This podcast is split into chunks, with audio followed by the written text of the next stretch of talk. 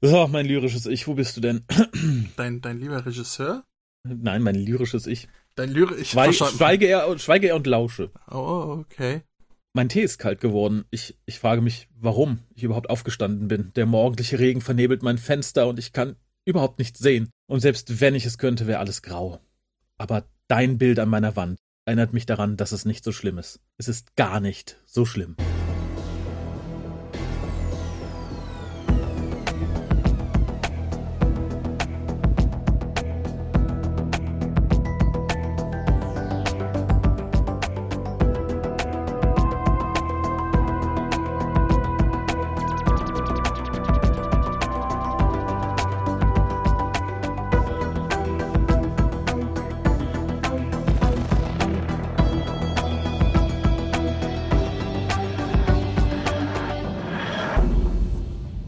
Damit herzlich willkommen zum deutschen Doctor Who Podcast. Ich begrüße den André, dessen Bild ich leider nicht an der Wand habe, auch wenn er das jetzt vielleicht hat glauben können. Hallo. Ich, ich bin so traurig, dass wir jetzt mal nicht mit Kamera aneinander geschaltet sind. Du hättest gerne meinen Gesichtsausdruck gerade sehen dürfen. Das war, äh, äh, warte, ich möchte auch was dazu beitragen. Ja, bitte. Das Reh springt hoch, das Reh springt weit, warum auch nicht? Es hat ja Zeit. Ja, sehr richtig. Rehe haben ja wenig Verpflichtungen im Leben, ne? Ja. Klärst du mich Solange auf, was es, mit, was, es, was es mit dieser Anmoderation auf sich hatte, oder soll ich es ja, einfach natürlich. auf sich beruhen lassen? Ich, ich werde es aber rausschneiden, aber ich äh, kläre dich natürlich auf. Alle anderen müssen raten. Ah. Insofern werdet ihr jetzt alle hier einen Schnitt erleben. Also André wäre jetzt aufgeklärt, ihr noch nicht. Ihr könnt drauf kommen, wenn ihr das Titelbild dieses Castes anseht, wenn ihr euch den Titel dieses Castes anseht, wenn ihr den Text kennt, den ich gerade so schön rezitiert habe, denn mein Tee ist in Wirklichkeit noch warm. Das war jetzt kein Abbild der Realität. Ich, ich finde toll, dass du was rezitierst, was meine Biolehrerin damals auch gesagt hat. André ist jetzt aufgeklärt, ihr noch nicht. Das machen wir jetzt. Ach, sehr schön. Äh, hattest du Privatstunden bei ihr? dazu darf ich mich nicht äußern. Ich bin anwaltlich dazu angehalten. Äh Ach so, ja, das kenne ich. ja, aber wir haben uns heute hier zusammengefunden, weil ich könnte jetzt natürlich direkt die Lösung vorwegnehmen, sagen, äh, weil der Doktor irgendwann mal auf Dido gelandet ist, aber da, dabei lasse ich es mal beruhen, denn wir besprechen heute äh, The Rescue. Das ist die dritte Episode, also die dritte Geschichte der zweiten Staffel. Geschrieben von David Whittaker, der auch so tolle Sachen geschrieben hat wie Eminem of the World. Äh, äh, Eminem of the World. Freudscher Versprecher oder was ist hier los? Ein bisschen. Power und Evil of the Daleks. Regie führte Christopher Barry, der auch bei äh, Power of the Daleks, The Daleks, äh, The Demons, Robot und bei noch ein paar Regie geführt hat. Das Ganze lief in Großbritannien äh, am 2. und 9. Januar 1900. 65, da war ich ach, minus 15 Jahre alt, hat noch niemand an mich gedacht. An, an, dich, die Leute noch sehr viel weniger. Die erste Episode wurde damals von 12 Millionen Leuten gesehen, die zweite Episode äh, 13 Millionen haben da eingeschaltet und es war, glaube ich, auch die erste Folge, die es irgendwie in die Top 10 der Woche geschafft hat bei der BBC, was damals noch nicht so Usus war. Oha, und dann so eine Folge, die quasi so eine Zwischen-Mini-Folge zwischen zwei Klassikern war und deswegen total untergeht. Ja, vielleicht hat da jemand irgendwie auf der Radio Times gesehen und sagte, oh, Fiki Fiki, da muss ich mal einschalten. Oh, der war schlecht.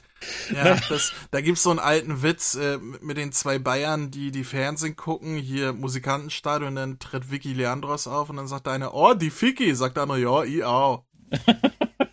ja, das, das, das Niveau. Hey! Bayerische Witze in Doctor Who. Ja. Aber äh, für die Leute, die die Folge nicht so ganz äh, einordnen können, André hat schon gesagt, das ist eine, eine kleine, witzige, süße Folge zwischen zwei Klassikern, nämlich zwischen The Dalek Invasion of Earth und uh, The Romans. Mhm. Und existiert quasi nur, weil, ähm, ja, Susan irgendwann gegangen ist. Man braucht ja Nachschub und da hat man gesagt, so, mein Lieber, schreib uns mal eine kurze Folge, zwei Episoden Character-Driven und stell uns unseren neuen Companion vor, gespielt in dem Fall von Maureen O'Brien. Sollte damals noch anders heißen, ich habe mir leider nicht notiert, wie. Die Folge sollte ursprünglich heißen Doctor Who and Tanny, glaube ich, also T-A-N-N-I, weil die gute sollte nicht Vicky, sondern Tanny heißen. Oha, was das, ich, äh, was ich dem Namen nach sehr lustig finde heute. Doctor Who and Tanny. das, das könnte auch äh, eine, eine Dokumentation über die RTD-Jahre, die ersten RTD-Jahre sein, ne? Doctor Who und Tanny. ja, total. Oder über die Specials jetzt. Tanny and Me. Äh, ja, was ist sonst noch erwähnenswert? Ach so, ähm, es, es, spielen nur sehr wenig Leute mit. Wie gesagt, natürlich unser, unser TARDIS-Team, was noch übrig ist, also sprich der Doktor, Ian und Barbara.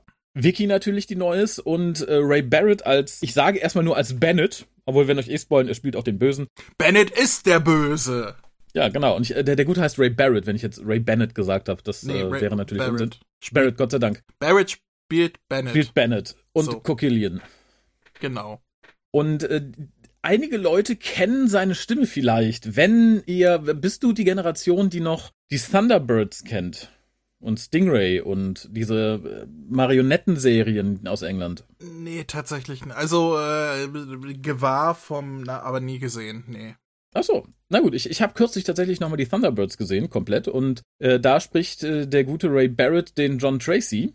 Also sollte man die Stimme daher kennen. Äh, ein Tipp für alle, die es noch nicht kennen, das, ich glaube, das Boxset auf DVD kriegt man jetzt nachgeschmissen, weil es auch auf Blu-ray erschienen ist. Es lohnt sich. Ich habe die als Kind immer ein bisschen gruselig gefunden, weil die halt wirklich relativ lebensecht sind. Aber, und da trifft es vielleicht auch den Nerv des geneigten Whovians, eine der Folgen ist das allererste offizielle Doctor Who Crossover. Mit den Thunderbirds? Mit den Thunderbirds, ja. Ich habe es auch erst nicht geglaubt. Ich habe da nochmal nachgelesen, aber ja, tatsächlich hatte es richtig in Erinnerung. Äh, in der Folge, oh Gott, unserem oh, Our Man from MI5 oder so, hört man äh, in, in, in quasi Newsberichten davon, ähm, dass die Daleks sich in dem, dem Sektor ausbreiten. Achso, ich da, da taucht jetzt John Pertwee oder so auf. Nein, das ist eine Marionettenserie. Wie sollte da John Pertwee auftauchen? Naja, wenn einer als Marionette funktionieren würde, dann John Pertwee. Aber nee, ich, ich bin ja, ich bin ja äh, Kind der 90er. Ich kenne da eher die Thunder Cats als die Thunder Birds, aber die haben miteinander, glaube ich, eher weniger zu tun. nee, zum Glück nichts, glaube ich. Also die Thundercats haben die auch Pizza gefressen? Nee, das waren die Turtles. Nee, nee, nee, nee, nee, nee, nee, nee, nee, nee. Es gab noch eine andere Rasse von Tier, Actionhelden, die auch Pizza gegessen haben. Ja, aber das war nicht die Thundercats. Die Thundercats war, war ja quasi. Hießen die Pizzacats? Ich weiß es gar nicht mehr. Ah, ja, so, sowas gab's, ja, ja. Nee, die Thundercats war quasi He-Man nur mit humanoiden Katzen. Also das war so eine so eine Action-Serie. Die sahen halt alle aus wie schlecht geschminkte Cats-Darsteller, also als Zeichentrick. Uh. Und der Anführer hatte ein magisches Schwert oder so. Aber Pizza haben die nicht gegessen. Aber irgendwas, wenn du sagst Pizza und Katzen und Zeichentrick, irgendwas klingelt da bei mir auch. Aber okay. Ja, ich, nee, das äh, waren nicht die Thundercats. Okay, nee, dann äh, soll es, äh, ich möchte das auch gar nicht vertiefen, ich habe es nicht Aber ich meine, in den 90ern gab es auch die Biker Mice from Mars, also es ist alles möglich gewesen. Dann gab es bestimmt auch die Pizza Cats. Äh, ganz bestimmt, ja. Aber und ich möchte zu meiner Verteidigung sagen, Thunderbirds ist auch nicht wirklich aus meiner Jugend. Das ist eine Serie irgendwie aus den 60ern, ja? Also, Obacht. Jetzt tut er so, als würde er nicht äh, auf die 60 zugehen, der liebe Raphael. Ja, Freundchen. Jungspund. Aber, äh, ich, ich, ich war gerade so charmant, ich wollte eigentlich sagen, auf die 40 zugehen, weil du doch so jung geblieben bist, bis mir eingefallen ist, Moment, wenn ich über 30 bin, ist Raphael schon über 40. Das hatten wir vor ein paar Jahren schon. Ja, das führt mich ein bisschen zurück zu dieser Folge. weil ich sagen möchte, ich habe mir die, natürlich, weil sie auf Blu-ray erschienen ist kürzlich, es ist ja die erste ähm, Schwarz-Weiß-Staffel, die auf äh, Blu-ray erschienen ist. Mhm. Und da habe ich mir auch die Extras angeguckt. Und bei den Extras, das nehme ich jetzt einfach mal vorweg, ist natürlich Behind the Sofa, wo sich Leute so die Highlights angucken. Es ist aber auch drauf ein Making-of. Und das ist zum Großteil noch aus dem Jahre 2009. Und ich habe es mir angeguckt. Und da ging mir so durch den Kopf, ach ja, Maureen O'Brien hat sich ja gut gehalten. Ich hatte aber nicht im Kopf, dass das 2009 war. Bin dann zum nächsten Extra gesprungen. Das ist äh, Maureen O'Brien in Conversation aus dem Jahre 2022. Und da bin ich fast von meinem Sofa gefallen und dachte, oh, hoppala, was okay. so ähm, 13 Jahre machen können. Da sah sie nämlich sehr, sehr, sehr, sehr alt aus. Die Leute, die das äh, Boxset haben oder vorher die Werbung gesehen haben, da gibt es diesen, diese schöne, diese schöne Kurzgeschichte, diese coole Werbung, The Storyteller.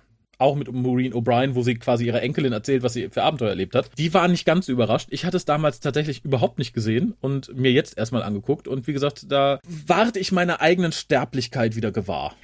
Ich guck gerade mal. Marina O'Brien 2009, okay.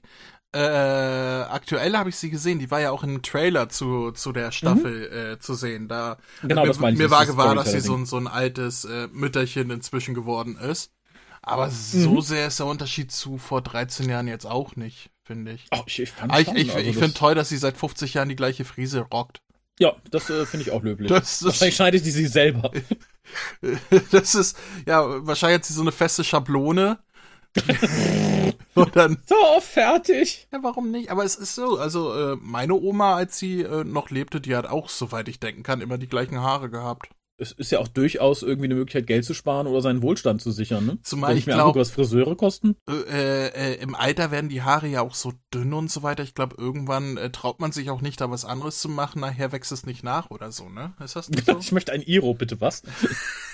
Es, also ich es glaube, gab doch diese eine Oma, die sich unbedingt äh, zu ihrem 100. Geburtstag einen Iro gewünscht hat und dann einen bekommen hat mit so einem lilafarbenen Iro wie, wie die Punks in den 80ern. Da habe ich irgendwie ein Oh. Foto vom, vom Jahr oder irgendwie gesehen. Das war lustig. Das finde ich tatsächlich auch ganz süß. Aber ich äh, glaube tatsächlich, wenn ich in äh, Maureen äh, O'Briens Alter bin, dann muss ich mir über Haare gar keine Gedanken mehr machen. Also entweder weiß ich dann nicht mehr, mehr was Haare sind, oder ich habe keine, oder ich werde überhaupt nicht so alt. Ich glaube, wenn du in Insofern- dem Alter bist, sieht eher dein Bart ähnlich aus, wie bei ihr die Haare auf dem Kopf. So eine feste weiße Schablone. Aber äh, lass uns festhalten, dass die Vicky äh, damals in den 60ern durchaus ein ansehnliches Mädchen war. Auch Ja. äh, wenn ich in diversen Einstellungen dachte, ist die mit Paul, Paul McCartney verwandt? Die haben unheimlich ähnliche Augen, Maureen O'Brien und, und Paul McCartney. Ja, das stimmt, so ein bisschen. Aber tatsächlich fand ich auch, ich habe lange keine Folge mit Vicky gesehen und dachte, oh, die hat auch etwas hässlicher in Erinnerung. Und war ganz froh, dass es doch ähm, nett anzusehen war gestern Abend, als ich dann gesehen habe. Aber bevor wir hier so lange um den heißen Brei herumreden, äh, red doch mal in den heißen Brei hinein und erzähl dem geneigten Zuschauer, worum es in der Folge überhaupt geht. Äh, mache ich gerne, aber so viel passiert da gar nicht, weil wie du schon sagtest, es ist eigentlich nur so ein ganz kleines Kammerspiel mit vier Leuten, was einfach nur dazu dient, den neuen Companion einzufügen. Also äh, der Doktor, Ian und Barbara haben gerade Susan abgesetzt in der letzten Folge. Wir erinnern uns äh, die berühmten Abschiedsworte One Day I Shall Come Back und so weiter. Das war quasi gerade für den Doktor. Und äh, die landen auf dem Planeten Dido. Äh, und sagen Thank you. Und ähm, äh, ja, trennen sich dann quasi. Also der Doktor bleibt erstmal in der TARDIS. Äh, Ian und Barbara äh, ja, erkunden die Umgebung, werden Mhm. dann durch ein vermeintliches Monster getrennt voneinander. Ian Mhm. geht dann zurück zum Doktor und ähm, Barbara, die von der Klippe fällt, äh, wird ähm, von Vicky gefunden. Offscreen wohlgemerkt. Ja, und, und von Vicky in ihr Raumschiff, also Getragen. ge ja, gezogen, getragen, wie auch immer, man sieht es Mhm. nicht. Ähm, wo wir dann erfahren, dass Vicky und ihr Partner Bennett die einzigen Überlebenden dieser Crew sind, die auf ein äh, Raumschiff warten, ein Rescue-Ship. Äh, titelgebend, The Rescue. Mhm. Und ähm, ja, Barbara äh, sagt dann ja, hier, wir haben auch ein Ship mit dem Doktor und so weiter. Und dann gibt es so ein paar Shenanigans und am Ende kommen sie alle zusammen und stellen fest, dass der das böse Monster, was sie die ganze Zeit jagt und die ganze Crew umgebracht hat und so weiter, gar kein Monster ist, sondern nur Bennett, also der der Crewpartner von Vicky Mhm. in Verkleidung, der die ganze Crew umgebracht hat, der auch vermeintlich alle Daidoaner umgebracht hat. Daidoaner, kommt das hin? Dai Würde ich jetzt mal sagen. Also Wurde, wurde glaube ich, nie offiziell gesagt. Die Didos. die Daidos, äh, die den ganzen Tag nur gesungen haben. ähm, Ein friedliches Volk. der Doktor findet das aber schließlich heraus hier, du bist ein Bösewicht und dann stellt sich heraus, äh, die sind doch nicht alleine auf dem Planeten, denn da sind noch mindestens zwei Daidoaner, die in Mhm. Zeitlupe auf Bennett äh, zugehen, woraufhin der von der Klippe fällt und vermeintlich stirbt, gehe ich mal davon aus. Äh, damit ist der Bösewicht besiegt. Der Doktor sagt, hier Vicky, fesche junge Dame, komm doch mit uns. Ich habe meine Enkelin verloren, du hast dein gesamtes Leben verloren, wir passen zusammen, steig ein, wir erleben jetzt Abenteuer. Ja, Mhm. und dann äh, verlassen sie den Planeten Daido zusammen und wir sehen nur noch, wie die zwei hinterbliebenen Daidoaner äh, das Signal zum Rescue-Ship kappen, damit dieses nicht auf den Planeten kommt, weil die offensichtlich jetzt keine fremden Leute mehr da haben wollen. Ja, und die, die genießen ihre Zweisamkeit dann jetzt in Ruhe. Ja. Naja, man, man weiß nicht, ob es da nicht noch mehr gibt. Die sagen ja auch kein Wort. Das sind einfach nur diese zwei Typen, die in Zeitlupe über den Planeten laufen und Leute über Klippen. Ich weiß nicht, stürzen. Erschrecken. Ja, erschrecken. also, ähm, einschüchternd angucken, bis man Selbstmord beginnt. Ich, ich weiß es nicht, also irgendwie so. Da, da, das wird auch ein großes Rätsel bleiben, genau wie die da runterkommen, was die da machen, wer noch übrig ist und überhaupt. Da war halt auch keine Zeit. Wir waren ja schon am Ende der zweiten Episode, die wir angesetzt hatten. Aber äh, kommen wir zum Anfang von Episode 1, die da heißt The Powerful Enemy. Ich frage mich, warum. Ich fand, da war niemand so wirklich der Powerful Enemy.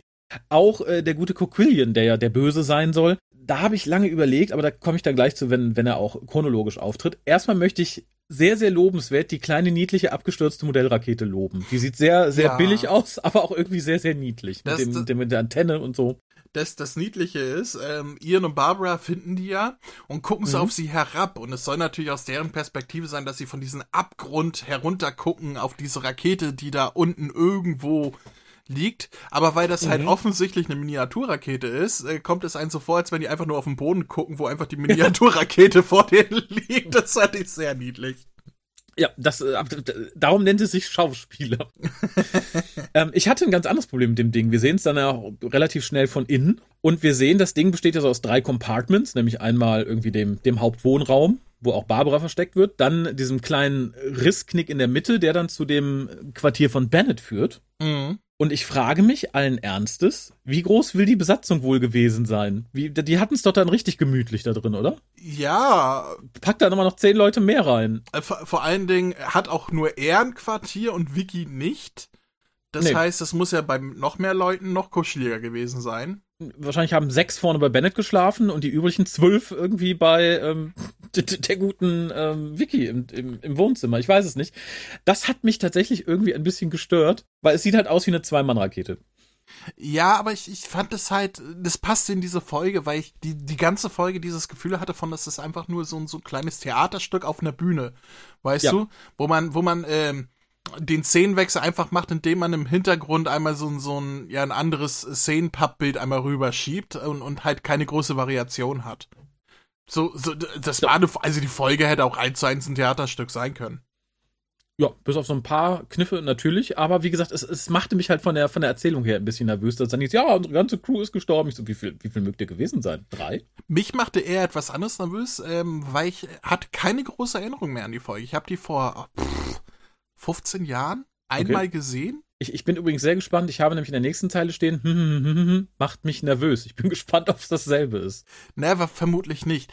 Aber ich hatte halt kaum Erinnerungen daran. Das Einzige, was ich wusste, ist, ist, dass das die erste Folge von Vicky war und dass sie irgendwo mal abgestürzt war, irgendwie so. Mhm. Das war alles, was ich wusste. Ich habe das komplett verdrängt gehabt. Und äh, dementsprechend war das schön, das zu gucken, weil das wie eine neue Folge für mich war. Mhm. Ähm, Alzheimer sei Dank. Aber äh, äh, was ich halt interessant war, war meine erste Assoziation mit Coquillian, wo ich halt mhm. dachte, mhm. okay, also entweder das ist richtig schlecht gespielt, weil das mhm. total unecht wie, wie ein Typ im, im Gummikostüm rüberkommt, auch von der Stimme mhm. her und um was er so gemacht hat. Äh, oder, oder ich habe die Ära zu hoch gehalten, was Kostüme und Schauspiel und so weiter angeht. Und das stellte sich ja im Laufe der Handlung raus, es ist tatsächlich nur gespielt. Es ist einfach nur ein Typ, der sich dieses Kostüm angezogen hat und die, die Leute dazu täuschen. Das fand ich tatsächlich cool, weil, weil ich halt am Anfang auch dachte, das ist doch, das ist auch ein Typ im Kostüm, der spielt ihn doch was vor irgendwie, ne? Ähm, mhm. Und dann habe ich aber weitergedacht, okay, aber die fallen darauf rein. Das heißt, für die sieht dieses Kostüm so echt aus, wie auch sonst die Aliens, auf die sie treffen. Und das wiederum hat es mich, also hat es mir ein bisschen kaputt gemacht, weil ich dachte, okay, so rum funktioniert es ja nicht mehr. Das war tatsächlich das, was ich vorhin ansprechen wollte, als ich sagte, wenn Cocoon auftritt, sage ich es nochmal. Das ging mir nämlich genauso. Mir finde ich, kam es eher gelegen, dass Dr. Who Monster halt immer aussehen wie Kerle im Kostüm. Insofern fand ich hier beides glaubwürdig. Und ich möchte unserer lieben TARDIS-Crew auch einfach unterstellen, dass die nicht davon ausgegangen sind, dass das ein nackiges Alien ist, sondern dass tatsächlich äh, einer in, in Klamotten ist, der so aussieht, von dem man halt nicht sieht, wie er unter der Maske aussieht. Insofern fand ich es okay. Ja, gibt Schlimmeres. Also äh, ich, ja. ich fand es ja auch ganz stimmungsvoll, aber ich finde vom gesamten Schauspiel her hat man gesagt, das ist ein Typ. Also das ist, so wie der da rumgeschlurft ist mit seinen Gummifüßen. Und, und, seiner großen Rohrzange. Aber schön fand ich auch, man dachte ja, dass, dass die Aliens auf diesem Planeten, also die Bewohner, dass die so aussehen, weil der Doktor mhm. ja auch sagte, äh, hat er hat er riesige Fangszene und riesige Krallen und so weiter, als ähm, mhm. Ian den beschreibt. Deswegen dachte ja. ich, so, so sehen halt die Aliens aus. Und später stellt sich ja heraus, als der Doktor auf ihn trifft, dass das nur eine äh, zeremonielle Robe ist, die er da trägt, irgendwie für irgendetwas, weil der ja. Doktor kannte den Planeten schon, der war da schon und äh, hat gesagt, da wohnen eigentlich nur friedliche Leute, die keinen Krieg kennen, weil es gibt nur noch eine Handvoll von denen und so, die wollen sich ja nicht gegenseitig noch umbringen und ausrotten und so. Und äh, für, für was braucht man so eine Ro so ein Kostüm? Also nenn mir eine Zeremonie, wo, mhm. Also ich fände geil, wenn, wenn zu der Taufe der Pastor tatsächlich in so einem Echsenmonster mit Krallenanzug ankommen würde, so als Zeremonie, um das Kind zu taufen. Fände ich geil. Ja, oder, ja, oder der Papst, wenn er irgendwelchen Heften mir die Füße wäscht. das fände ich vollkommen in Ordnung. Der Papst würde das auf jeden Fall aufwerten. ja, der kann alles tragen, finde ich. Also von, von, von seiner weißen, puscheligen, dicken Jacke das war aber ein Deepfake, das weißt du. Ja, ja, also, schon klar. Ja, ja. Auch Trump in Handschellen und der Polizei ist auch ein Deepfake insofern. Äh. ich meine, ja, aber weil das ja tatsächlich als News umging, ne, dass der der der so eine Downjacke trägt, so. Ähm, aber mhm. das war, glaube ich, von Midjourney ge generiert, wenn ich das äh, richtig in Erinnerung ja. habe. Was glaube ich so ein ein Eimer Wasser auf die Mühlen derer ist, die sagen, das muss verboten werden. Ja, aber auch äh, beeindruckend, was möglich ist, dass man die Leute mit sowas inzwischen richtig täuschen kann definitiv.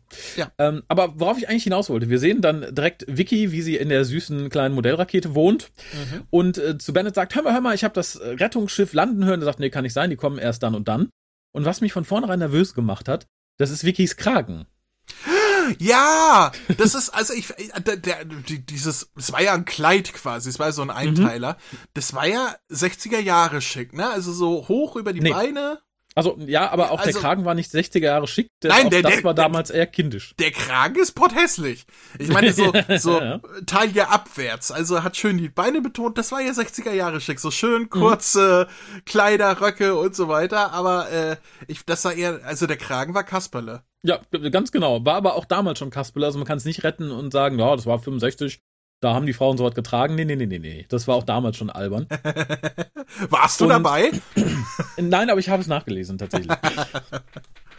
Und tatsächlich, das sollte gesagt werden, es wurde Maureen O'Brien gesagt, sie soll ihre Haare kurz schneiden und schwarz färben, weil man wollte eigentlich Susan gar nicht gehen lassen. Und tatsächlich, und das rechne ich ihr hoch an, dass sie, ich sage mal, die, die Eierstöcke dazu gehabt hat, hat gesagt, nö, dann holt doch einfach äh, Susan wieder. Das äh, sehe sie gar nicht ein. Sie würde die Haare höchstens kurz machen und schwarz färben, wenn sie von Dr. Who wieder weg ist.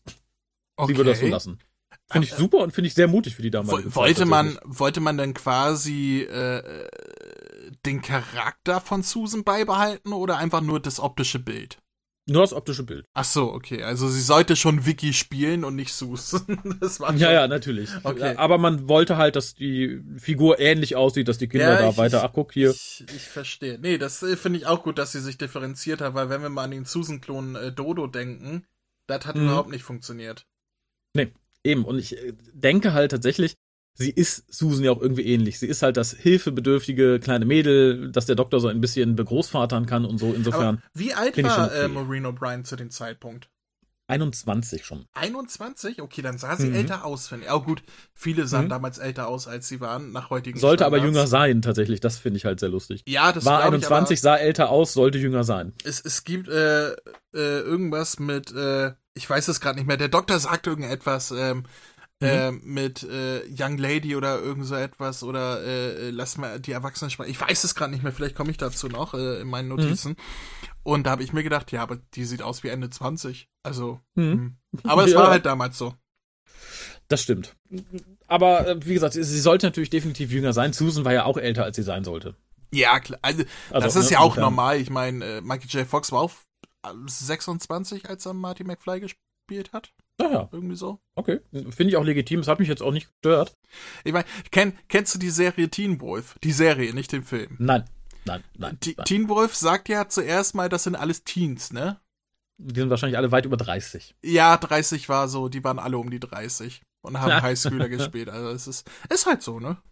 Ja, ist, ist auch vollkommen okay, ne? Ich so mein, kann man äh, halt auch die Teenies bei Sexszenen zeigen. Wobei das bei Vicky leider nicht passiert ist. Wobei der Vicky und der Doktor, äh, nee, nee, würde ich auch nicht sehen wollen. Du wirst lachen, das war aber geplant. Was? Also nicht Sexszenen. Es wurde. Doctor Who goes XXX. War geplant. Ja, Ficky Ficky mit Wiki Wiki. Nein, aber ernsthaft, es sollte ursprünglich der Beweggrund, warum ähm, Bennett Vicky behalten hat, also nicht auch umgebracht hat. Äh, hier sagt das ja, ja, damit ich eine habe, die meine Geschichte bestätigen, Rhabarber, Rhabarber, Rhabarber. Mhm. Das sollte aber auch ähm, so ein sexuell Verfügbarkeitsgrund sein eigentlich. Das hat man dann aber fallen lassen. Hm. Aber das klingt ja. plausibler. Weil, ich finde tatsächlich auch. Warum sollte er sonst das kleine hübsche Mädel als einzige übrig lassen, wenn nicht, äh, um mal, um also in einsamen Stunden zu sagen, hey, lies mir doch ein Buch vor. Ja, ganz, ganz genau. Aber wie gesagt, das wurde fallen gelassen und äh, im Endeffekt sehen wir Vicky in ihrer ersten Szene, wie sie sagt, das Schiff ist gelandet, der sagt, nee, kann nicht sein. Daraufhin funkt sie das Schiff dann an, um zu sagen, hier Arschlecken, ich hab's doch gehört, ich bin nicht taub. Und das Schiff sagt, nö, wir sind noch äh, 69 Stunden weg, tut uns leid, wir können nichts tun, wir kommen dann später. Und 69. dann schwenken wir halt rum und erfahren, was die gute Vicky gehört hat. Denn sie hat die TARDIS gehört, die materialisiert, in einer Höhle weit weg. Offensichtlich scheint die TARDIS da sehr laut materialisiert zu sein. Und tatsächlich ist es das erste Mal, dass die TARDIS überhaupt ein Geräusch macht, wenn sie landet. Bis dahin hatten wir einfach nur, TARDIS erscheint stillschweigend und blinkt. Oh, tatsächlich? Ja. War mir nicht aufgefallen. Vicky in dem Fall schon. Ja, aber das war auch ähm, die, dieses Schreien von der von der Made, das hat sich ja auch irgendwie von draußen bis in die Höhlen reingeechot. Wahrscheinlich sind die ja. Höhlen einfach so extrem schallfreundlich, äh, dass das alles irgendwie durch den ganzen Planeten schallt. Ich weiß das nicht. Irgendwie ja, so. Find, hat mich jetzt auch nicht so gestört, finde ich auch vollkommen okay. Zumal äh, sie hat ja auch das Rescue, also dass irgendwas gelandet ist, auch auf dem äh, Radar gesehen. Da hat ja was geblinkt. Ja. Also insofern ja. finde ich das vollkommen in Ordnung. Äh, was ich auch in Ordnung finde, das sei vorweg gesagt, wir haben in dieser Folge keine neue Musik, denn wir haben viel gespart, indem wir auf die Musik von The Daleks wiederverwendet haben. Was uns sagt, äh, Polyband, die Folge könnte man äh, durchaus äh, irgendwie übernehmen, weil die Musik zu The Daleks ist ja vorhanden inzwischen auf Deutsch. Ja, eben. Die könnte man tatsächlich aus. Und vor allem, die ist auch auf Blu-ray ver verfügbar, Wink Wink Nudge Nudge, und man müsste nur zwei Folgen synchronisieren. Mit wenig Darstellern. Ja. Die Daidos sagen gar nichts. Ist das nicht wundervoll für und, eine neue Synchro? Und, und drei von den, äh, von den Darstellern haben wir schon deutsche Darsteller. Ja. Das heißt, man müsste nur Vicky und Bennett becasten. Spreche ich notfalls einen von beiden. Also wenn ihr mich als Vicky wollt, info.tukas.de. Nein. Ähm. Nee, ja, ich weiß noch nicht, ob ich mich da so dauerhaft verpflichten möchte. Wenn alle Folgen irgendwie mit ihr, dann möchte ich nicht für jede Folge irgendwie Doktor, Doktor. Naja, aber der Doktor pennt währenddessen als Zitat des Landes. Das fand ich ganz sympathisch und es zeigt auch ein bisschen, wie weit irgendwie Ian, Barbara und Doktor so mittlerweile gekommen sind. Das wäre äh, so am Anfang der vorherigen Staffel nicht möglich gewesen. Vor dass er in Ruhe pennt und sie sich um die Sachen kümmern und das finde ich tatsächlich ganz angenehm. Es ist ein ist eine positive Atmosphäre an Bord der TARDIS. Vor allen Dingen fand ich äh, die, den, die Bemerkung von Ian ganz lustig, wo er sagt, hast du den Doktor überhaupt schon mal schlafen sehen? Und ich überlege so, ja, irgendwie immer, nee. wenn Hartnell Urlaub gemacht hat, oder? das ist das ähm, erste Mal, dass er on-screen schläft. Ja, das ist, äh, fand ich ganz niedlich. Aber ich fand auch äh, die, die Verarbeitung davon, dass Susan jetzt weg ist, fand ich ganz niedlich, weil der Doktor sagt ja, ja okay, Susan öffne die Türen und dann oh, guckt ja. er dann so um sich und sagt, oh, Susan ist ja gar nicht da und dann geht äh, Barbara auf ihn zu und sagt, Doktor, du kannst mir auch zeigen, wie man die Türen aufmacht und so weiter. Und er sagt, ja, nimm den Hebel Nummer 4, ähm, der öffnet die Türen und sie macht das dann. Und das fand ich tatsächlich sehr muckelig. So, so mhm. familiär zwischen denen. Du hast, du merkst halt die Charakterentwicklung, die die drei durchgemacht haben inzwischen, gerade der Doktor, dass er die halt akzeptiert hat als äh, Freunde, die mit ihm reisen und so. Ja. Ähm, und das mag ich unheimlich gerne. Ich, ich mag ja den Hartnett-Doktor auch unheimlich gerne. Es ist kein Doktor, wo ich mir zehn Folgen am Stück angucken kann, weil ich, äh, das ist so ein Doktor, den, den, den schiebt man rein und dann hat man Freude daran. Oh Gott, aber das den, wird aus dem Kontext gerissen und an bösen Stellen zitiert werden, ich bin mir sicher. aber ich meine das im ganz Positiven. Also ähm, mhm. den, da, da, hat man wirklich Freude daran, wenn man ihn sieht, aber das muss man sich auch einteilen. Man kann, man darf es nicht bingen. Aber ich ja. habe trotzdem immer Freude, wenn ich den Hartnell-Doktor sehe. Der wird auch immer in meinen Top 5 vertreten sein, denke ich mal. Weil ich, ich mag den ersten Doktor unheimlich gerne. Ja, und, und diese, diese Szenen, diese kleinen familiären Szenen, wo man sieht, wie, die, wie sein Charakter sich entwickelt hat, die spielen einen ganz großen Anteil mit, warum ich den so gerne mag. Ja, finde ich auch. Und vor allem auch so ein paar ungeplante Sachen, wie hier, ähm, dass Barbara dann irgendwann sagte, dass das, die, die Erschütterung, das Beben, das ne, Zittern hat aufgehört. Und der Doktor äh, nimmt sie bei der Hand, ach, er freut sich ja so, dass es ihr besser geht und so weiter und so fort. Und sie meinte halt nur die TARDIS. Das war übrigens nicht geskriptet und ich fand es sehr, sehr süß tatsächlich. Ja, war alles, was, was äh, Hartnell immer so, ich sag mal, an, an, an lustigen, freundlich, fröhlichen Sachen reinbringt, ähm, äh, das ist, das ist immer so, so ein, du kenn, kennst du dieses, dieses Meme, wenn irgendwer was Niedliches postest, die, diese, der, der, diese Figur, die vom Computer sitzt und ein Herzchen fliegen, die, so dieser Blick, diesen, ah, ja, ja. so fühle ich mich immer, wenn ich Hartney sehe, wenn er so, wenn er, keine Ahnung, Sachen sagt wie, haha, pity, pity, pity, so, äh, ich, ich finde, der hat einfach eine unheimliche familiäre Ausstrahlung gehabt, der, also, äh, William Hartney. Ja. Das ist so, ja. da, ich verstehe auch, warum er, obwohl das einfach ein alter weißer Mann war, warum Kinder den gemocht haben zu der Zeit, weil, weil der einfach so, so was Großväterliches hatte, äh, wo ja. man sich einfach auf den Schoß setzen wollte und, ne? Damals war das ja auch noch okay. Also alt und weiß zu sein. Das, äh, das waren halt nur andere Zeiten. Bei Opa auf dem Schoß zu sitzen ist heute hoffentlich auch noch okay. Ja, ich hoffe es auch, solange es nicht der Dalai Lama ist, der dich bittet, seine Zunge zu lutschen. Dann hört's auf. Bitte? Hast du das nicht mitbekommen? Nein. Der Dalai Lama hatte so einen kleinen elfjährigen Jungen und äh, hat ihn erst auf den Mund geküsst, hat ihm die Zunge rausgestreckt und sagte zu dem Jungen, er soll an seiner Zunge lutschen. Was? Ja, ist kein Scherz, ich verarsche dich nicht. Und daraufhin. Ich, ich habe nur mitbekommen, dass er irgendwie so einen elfjährigen Jungen als den nächsten Dalai Lama auserkoren hat, aber Nö. Äh, das ging dann, also wie das weiterging. Ja, es ging dann so weit, dass das Büro des Dalai Lamas sich äh, entschuldigte quasi in seinem Namen und sagte, ja, der Dalai Lama ist ja dafür bekannt, dass er gerne mal ein Späßchen macht. Der hat seine Zunge rausgesteckt, hat den Jungen gesagt, lutsch dran. Ja. Und das ist kein Scherz. Also, nur um das jetzt klarzustellen. Mhm. Zunge ist jetzt nicht in der Translation irgendwie äh, nein, ist, verwechselt nein, nein, worden mit einem anderen Wort. Also, ist, der Dalai Lama ist kein Fan von Michael Jackson.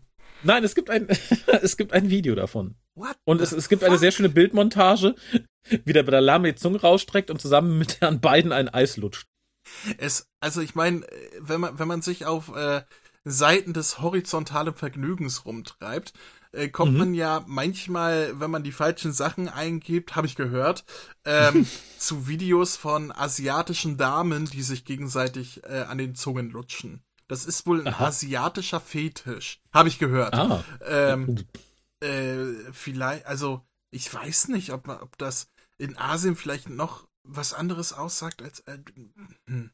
Schwierig. Ich, ich, ich, ich zitiere mal dich, das finde ich schwierig. ja, das fanden sehr viele schwierig tatsächlich. Aber das hat der gute Hartmann zum Glück nicht gemacht. Aber er erkennt sehr schnell, wo sie gelandet sind, am Geruch in der Höhle. Das fand ich, wird ja auch in New gerne oft aufgegriffen. Das fand ich sehr schön, was mich so ein bisschen. Wobei halt Tennant so und so erstmal die Luft geschmeckt hätten, so Zunge raus. Ach, und, der, der hätte die, Höhlen, die Höhlenwände abgeleckt. Ja, stimmt, ja. Und äh, was ich aber hier so ein bisschen irritierend fand, war der Grund, warum sie sich trennen. Dass der Doktor sagt, so, ich habe eine Gesteinsprobe, ich gehe jetzt rein, guckt euch mal um, lauft nicht so weit. Und sie, ja, ich mache vielleicht ein Nickerchen, Tür zu. Da dachte ich erst, das ist aber mal ein ganz schwacher Grund. Ich liebe aber die Szenen, die danach kommen, wo der Doktor und Barbara quasi ein bisschen über den Doktor lästern und sagen, ja, der wird ja immer älter, ne? Und jetzt auch mit Susan, das ist ja ganz schlimm. Und er kommt dann irgendwann wieder raus, sagt so, ihr wisst schon, dass ich euch hören kann. Ja, ja, ja, ja. größeren Stein da. Ich finde großartig. Das war, das war tatsächlich äh, ziemlich, hat mich, äh, also hat jetzt damit überhaupt nichts zu tun, aber lustigerweise gab es so eine Szene äh, fast eins zu eins bei Monk, weil ich habe gestern äh, angefangen, Monk mal wieder zu gucken. Oh, in, in Hinblick auf den Film? Äh, ja, tatsächlich. Deswegen habe ich Lust ja. drauf bekommen. Weil es soll ja ein neuer Monk-Film rauskommen, wo Monk sich mhm. irgendwie mit den Nachwirkungen von Covid auseinandersetzen muss, was ich vom Prinzip mhm. her super finde. Und habe mhm. dann gesagt, ach, ich guck mal wieder Monk. Wir hatten ja äh, äh, bei, im Insel-Podcast äh, letztens über unsere Lieblingsserien der 2000er gesprochen und Alex hat Monk tatsächlich auf Platz 1 gesetzt gehabt. Oh. Ähm, der, der besten Serien, Serien der 2000er. Ähm, und da habe ich irgendwie so total Lust bekommen. Da gibt's fast mhm. dieselbe Szene, wo ich weiß nicht mehr den Kontext, aber Monk geht dann mit Sharona irgendwie so ein paar Schritte weiter vom Captain mhm. und, und äh, den, den anderen Typi da weg und sagt dann irgendetwas äh, mit, ja, wir müssen den Captain hier und sowieso. Und der Captain ruft dann von hinten, äh, Sie wissen, dass wir sie hören können, oder? Und daran habe ich mich erinnert gefühlt, weil ich das hab gestern erst äh, äh, gesehen. Das fand ich sehr, sehr lustig. Das ist ja süß. Ja, Monk wollte ich auch dringend nochmal rewatchen. Ja, aber die, die beiden gehen dann raus und werden von dem Coquillion begrüßt, Schrägstrich angegriffen und im ersten Moment dachte ich, das sieht aus wie so eine Mischung aus Fliege, Predator und Priester. Insofern lag ich da eigentlich sehr genau richtig, weil es wurde wohl nach einer, nach einer Nahaufnahme einer Fliege entwickelt, das Ding. Und er soll ja eine Art Predator sein, böse und unbarmherzig, aber es ist ja eigentlich nur ein Priesterkostüm. Ja, wie gesagt, also die Taufe möchte ich gern miterleben. Ähm, ich habe mich, ich habe mich tatsächlich eher so an, an Reptilien irgendwie erinnert gefühlt, wahrscheinlich wegen der Clown irgendwie so. Also wahrscheinlich hätte, hätte auch der böse Stiefbruder vom Gorn sein können. ja, ja. Mhm. Wobei ja, ich, äh, tatsächlich auch äh, Oh, das kommt. Oh, wenn am Ende, um, um da mal vorzugreifen, der Kampf zwischen Hartnell und Bennett in der Höhle da, oh Gott, oh Gott. Äh, mhm. wenn dabei äh, die die Star Trek Kampfmusik ist.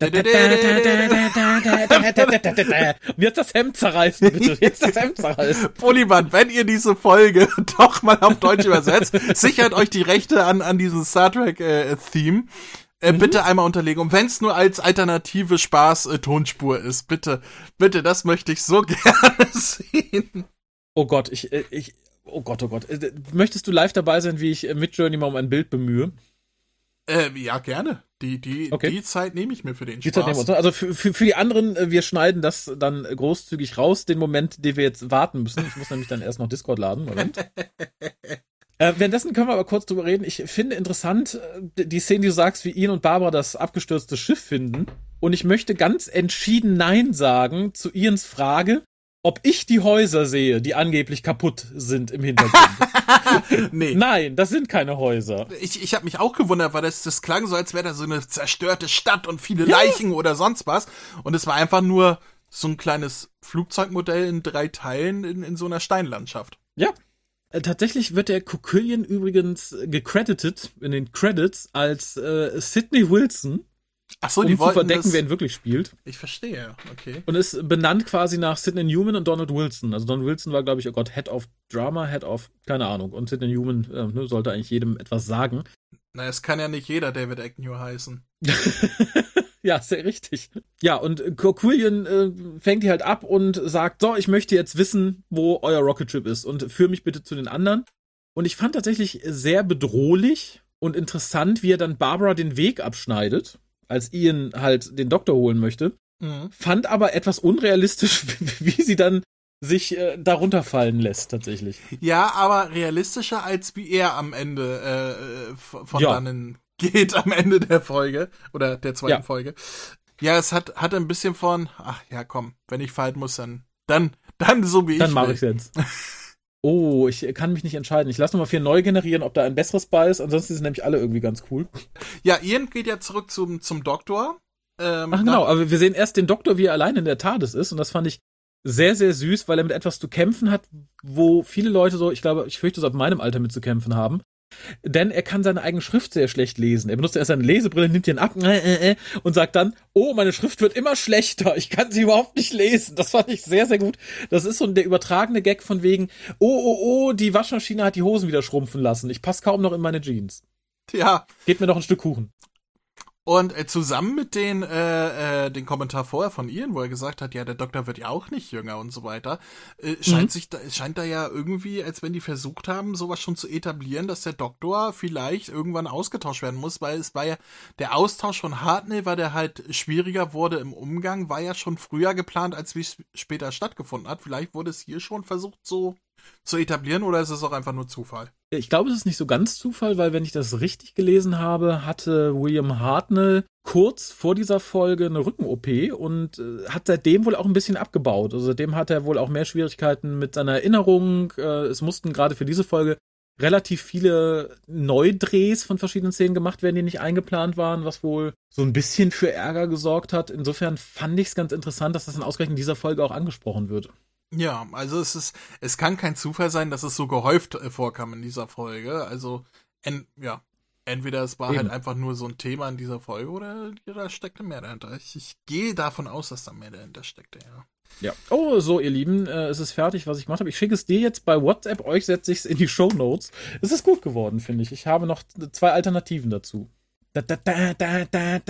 oh, das ist super. Wenn, wenn ja. du nicht schon ein Titelbild festgesetzt hättest, würde ich das ja gerne als Titelbild haben, aber. Ja, ist, tatsächlich. Ist, wer, wer ist das im Hintergrund? Keiner, ich habe keine Ahnung. Warum steht Der Watcher. Warum steht Luke Skywalker im Hintergrund? Oh, das ist auch super. Ja, das zweite ist, ja, und das dritte, Moment, das ist äh, auch ganz gut. Ich finde tatsächlich, das erste könnte tatsächlich aus einer Doctor Who-Folge sein. Das, das sieht qualitativ so aus und auch man kennt William Hartnell am besten. Ich finde es ich find's interessant, wie gut der Hartnell. Äh Hast du Hartnell oder erster Doktor geschrieben? Äh, Moment, ich guck mal. The First Doctor William Hartnell. Okay. Interessant, wie gut. Wobei der zweite könnte auch David Bradley sein. ja, das dachte ich mir auch. Und das dritte äh, könnte auch eine alte Oma einfach sein, aber ich finde es trotzdem erstaunlich. Und vor allem finde ich auch super, dass er das äh, Kommando gut umgesetzt hat. Aber das erste könnte da, tatsächlich beim ersten sowohl trägt er ja sogar äh, äh, die, die Kleidung, die die äh, Shatner in dem Film getragen hat, mehr oder weniger. Weißt du, rot, dieser, ne? dieser rote Admirals, äh, nee, Admiral ist Ach, das stimmt. ja gar nicht, aber äh, das, was sie da getragen haben, dieses mit, wo du vorne da dieses Ding auf und zu klappen konntest, weißt du? Ja, tatsächlich so ein bisschen. Und ich finde tatsächlich, das erste hat auch so einen Look. Als, ich finde, der Gorn sieht aus, als wäre aus Doctor Who, weil ein bisschen billiger, aber so der Filmlook erinnert an äh, Toss. Ja. Finde ich super. ja, ich setze es euch auf die Webseite, ihr hört uns ein bisschen äh, schwärmen, aber kommen wir mal zurück. Denn Ian kommt ja auch zurück zur TARDIS. Ja, aber ich finde vorher sehr süß in der Szene, dass der Doktor überlegt, nachdem er festgestellt hat, oh, Daido, da war ich schon mal. Vielleicht sollte ich den beiden sagen, wir sind absichtlich hier gelandet. Hahaha. Ach nee, das geht ja nicht. Ich habe ja geschlafen. Verdammt, verdammt. Achso, dann, sehr, dann, sehr dann kommt die schöne Oh, Pity, Pity, Pity Szene. Ganz genau. Fand ich großartig. Und äh, ja, währenddessen benutzt der Kokylien aus einem ja unerfindlichen Grund seinen großen äh, Rohrzangenzauberstab, um den Eingang zur Höhle zu verschütten.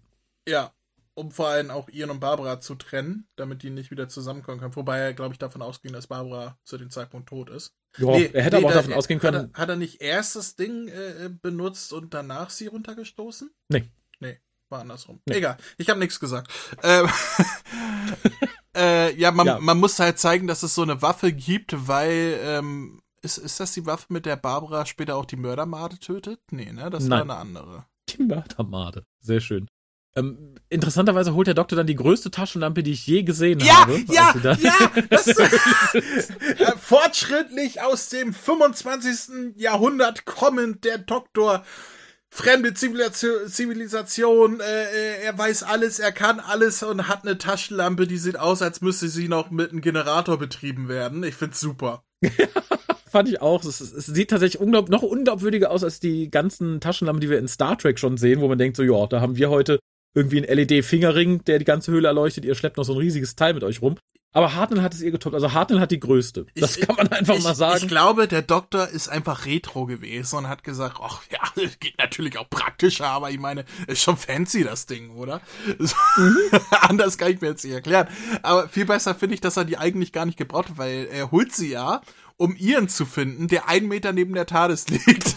Ja, hallo. In, in dem Nebel, der nicht wirklich dicht ist. Aber das ist so, das, das ist wieder so Theateratmosphäre gewesen. Ne? Das war halt dieses Set, da mussten sie halt mitarbeiten und äh, der Rest ist Imagination. Ja, sehr richtig. Und danach kommt ganz viel Imagin Imagination, die mich sehr verwirrt, denn der Doktor kommt so ein bisschen ins Plaudern mit ihnen darüber, wen er denn gesehen hat. Und er sagt, ja, hier sah der denn so aus wie eine Fliege und bla und jenes. Ja, genau so sah der aus. Und dann sagt der Doktor noch, ja, das sind die Einwohner, hier sind total freundlich. Und sagt dann, ja, aber hier, das, was du gesehen hast, das war offensichtlich der Kokillion, oder ich weiß nicht, ob er den Namen sagt. Aber das war ein Roboter, den haben die damals gebaut, damit er Bauarbeiten erledigt und so. Und, und das fand ich, war turbo-schwachsinnig, weil das nicht der Fall ist. Das ist ja einfach nur ein Mensch in einer Robe. Ja, vor allem äh, ergibt das ja keinen Sinn, weil er fragt ja auch, hat er Clown und so weiter? Und der Doktor ist ja darüber informiert, dass das nur ein Kostüm ist.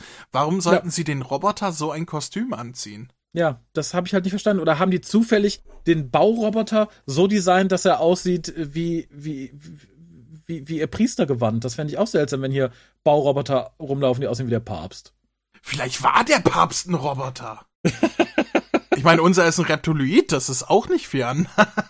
wie gesagt, ich fand es sehr, sehr, sehr, sehr, sehr seltsam an dieser Stelle. Also weil es halt nicht zur Auflösung passt. Es ist halt eindeutig eine falsche Fährte, die aber keinen Sinn ergibt. Weißt du, was ich seltsam finde?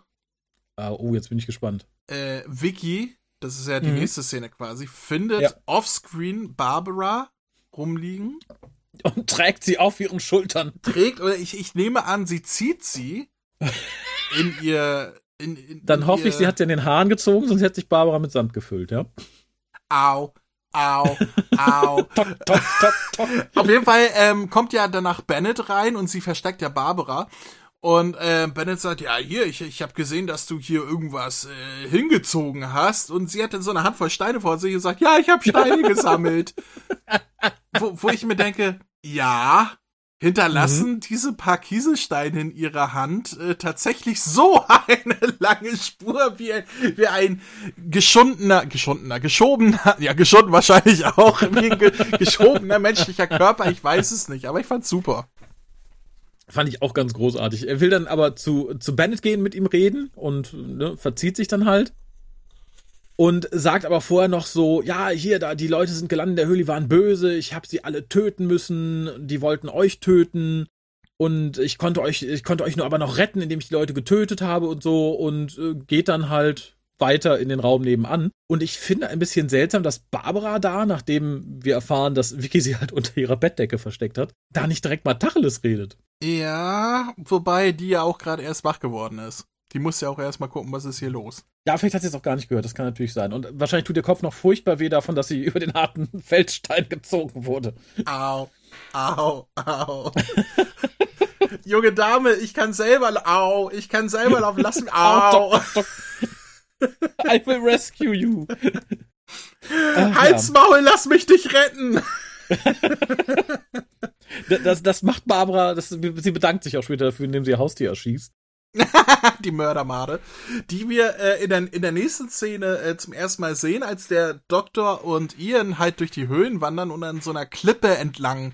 Oh Gott, da bist du schon, da bin ich noch gar nicht. Da bist Gib du doch nicht so okay, Gas. Äh, Entschuldige, ich. Äh, ja, ja, nee, wir haben dann erst ein bisschen Exposé, in dem Vicky halt erzählt, so hier, die, die Prince Crew wurde zum großen Fest eingeladen, da gab es eine Explosion. Ich war schwer krank, darum war ich nicht dabei.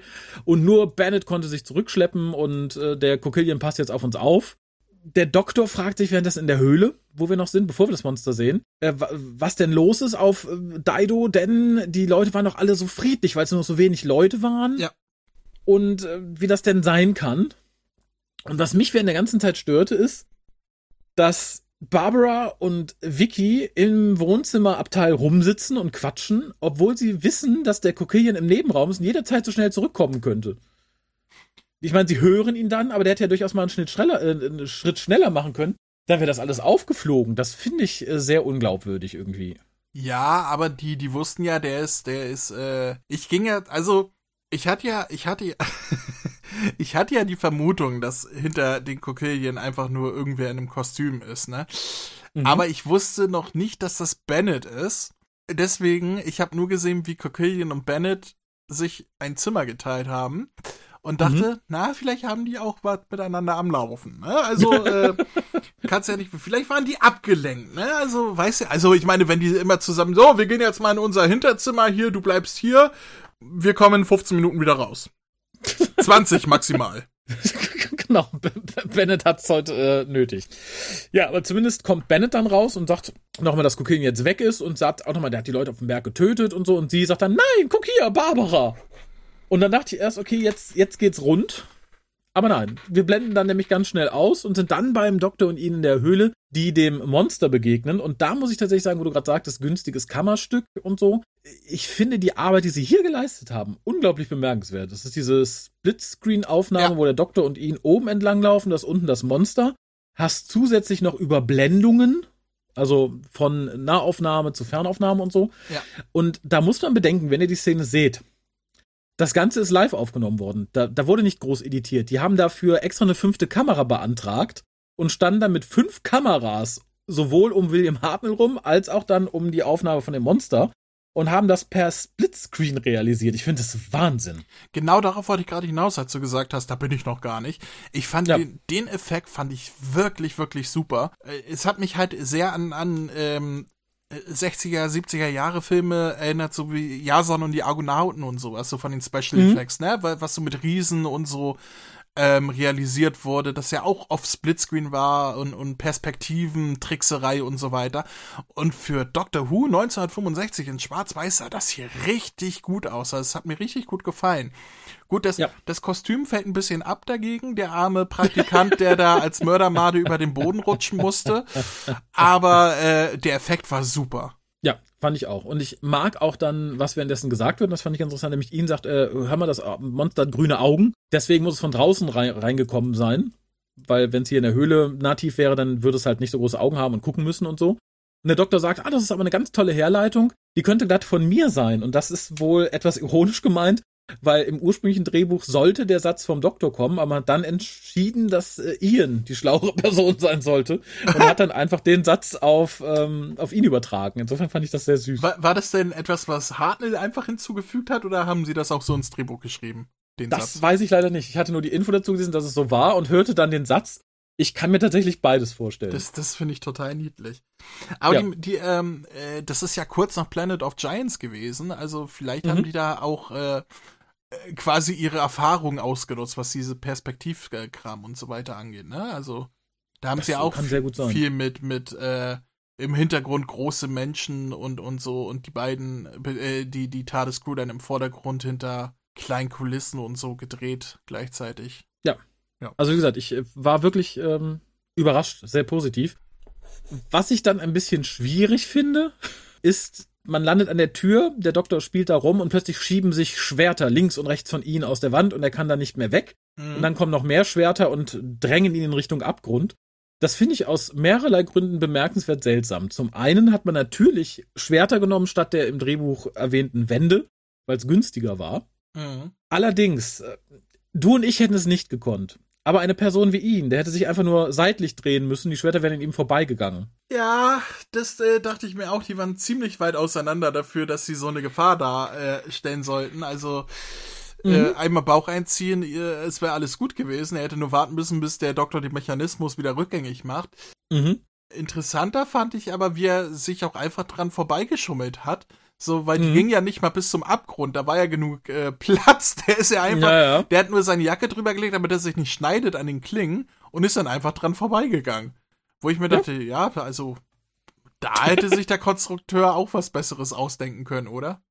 Ich frage mich aber vor allem, wenn der Doktor schon da war und die Didos sind alle so nett und freundliche Leute, warum haben die sowas? Das äh, hat der äh, der böse Roboter, von dem der Doktor ausgeht, dass er Rogue läuft, äh, Ah. Nein, das sollten, das sind eigentlich, äh, das hast du völlig missverstanden, mein lieber Raphael. Achso, ja, habe ich mir gedacht. Das ist nämlich äh, dieser Abgrund, der da ist, der war da früher nicht. Das ist durch die Explosion entstanden, womit Bennett äh, die alle umgebracht hat. Deswegen ist der Boden abgebrochen. Vorher konnte man da einfach vorbeigehen und diese Schwerte, mhm. die aus der Wand gingen, das war nicht, um die Leute von der Klippe zu werfen, das war früher einfach nur so vom Vergnügungspark, weißt du, so, guck mal hier, drück auf den Knopf und dann aus diesen, aus der Wand kommen dann die Schwerter raus und alle so, yay, das passt ja zu unserem Priester, der aussieht wie ein, wie ein Echsen-Ameisenmonster. Yay, das Ach, ist das, toll. Das kann natürlich sein. Oder das, das war die Kammer der Salami, wo alle ihre Salamis haben schneiden können. Wo wir wieder beim Dalai Lama wären. Nein, ähm, äh, ja, keine Ahnung. Man musste halt da irgendwie Indiana Jones was reinbringen. Äh, also nicht Indiana Jones im Sinne von, ne, Abenteuer, äh, irgendwie Falle, ja. Fallen stellen in der, in der Höhle, irgendwie so. Ja, aber ich bin das tatsächlich ja schon bei der zweiten Folge, weil da entkommt ja der, das ist ja die Auflösung des Cliffhangers. dieses, dieses total dramatischen Cliffhangers, wie, wie, wie Ian zwischen den Schwertern gefall, gefangen ist und wie kommt er da raus? Auflösung, er geht drumherum. Genau. Also damit wären wir dann tatsächlich bei der zweiten Folge Desperate Measures. Mhm welches tatsächlich in die Top 10 der Most Watched Programs geschafft hat. Ich glaube an Platz 8. Ist dir übrigens aufgefallen, dass oder ist es, ist es ein Irrglaube von mir, dass die Bildqualität von der zweiten Folge ein klein bisschen besser war? Besser? Ich, ich dachte tatsächlich etwas schlechter, weil die sehr viele ähm, ähm, so, so Bandfragmente am, am Rand hatte, gerade am oberen Rand gegen Ende hin. Mhm. Es fiel mir halt äh, vor allem da auf, direkt nach dem Cliffhanger, der übrigens diesmal nicht reenacted wurde, weil er zu komplex war. Man hat wirklich den alten genommen. Und ich finde, äh, danach sieht es so ein bisschen, ein bisschen heller, ein bisschen aufgeräumter aus, aber es mag auch einfach Einbildung gewesen sein. Ist mir so nicht aufgefallen. Mir ist halt aufgefallen, dass gerade am oberen Rand zum Ende der Folge hin sehr, sehr starke Streifenbildung war teilweise. Aber ah, das hast du bei, bei den alten Folgen oftmals, weil ja, ja, klar. Ist halt. Also. Das Material wird ja auch nicht jünger, ne? Auch wenn es digitalisiert wird, es wurde ja nicht vor 50 Jahren digitalisiert. Nö, nö, eben. Und ich glaube, die hatte man auch erst irgendwie in den, in den 70ern, 78 oder so wiedergefunden. Also die waren wohl auch eine Zeit lang verschütt okay. gegangen. Insofern bin ich froh, dass wir sie überhaupt noch haben. es, es, es heißt ja auch von vom äh, Missing Episodes äh, Team, dass es dass diverse Folgen auch gefunden wurden, aber halt die Materie das Material so schlecht war, dass sie nicht wiederhergestellt werden konnten durch Lagerung und so weiter, dass sie ja. obwohl die Rollen existiert haben, dass sie nicht mehr anguckbar sind und äh, dementsprechend kann sein, das dass die zweite Folge besser gelagert war als die, dass sie vielleicht auf der ersten lag und dementsprechend äh, nicht so korrigiert ist wie die erste oder so. Wer weiß, ich war nicht dabei. Ist auch nur minimal, wie gesagt. Aber ich wollte noch sagen, wer tatsächlich ein bisschen enttäuscht ist, ist der Executioner, laut ihn. Ich fand den Satz ganz süß, weil das Tier unten unzufrieden ist, dass es jetzt nicht essen kann. Die Mördermade. Barbara beschließt währenddessen mit, mit Vicky und Bennett, dass man ja eigentlich den äh, Kokilien einfach mal überwältigen könnte. Wir sind, wir sind ja zu dritt, wir machen einfach alle und Bennett sagt halt, nee, das dürfen wir nicht, weil wenn wir das nicht schaffen, dann ist der nicht mehr auf unserer Seite und dann werden uns die anderen auch umbringen, das wollen wir nicht. Und dann pennt er weiter, der hat wohl das Bewusstsein verloren vorhin oder er geht wieder in seinen, seinen Raum zurück und währenddessen geht Vicky raus und Barbara sieht durchs Fenster das böse Höhlenmonster Sandy, rennt mit der Notfallwaffe, die schon geladen ist, raus und schießt auf das Tier, obwohl Vicky, ich finde, schon früh genug gesagt hat, nein, nein. Ja, aber Barbara war ein Mordlust. Also, du kannst mir erzählen, was sie will. Die, die wollte töten.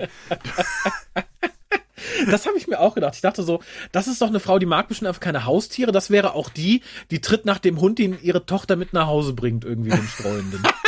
so, so ähnlich kam es mir vor. Guck mal, ich habe ein Hundewelpen von das verletzt. Ja, weg damit.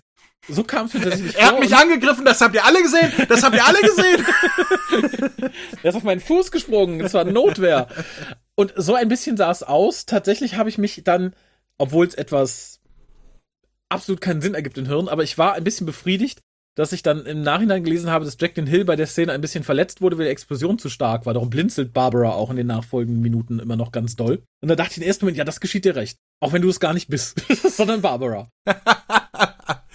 Wer ihr doch das Gesicht abgefackelt, es geschieht ihr recht.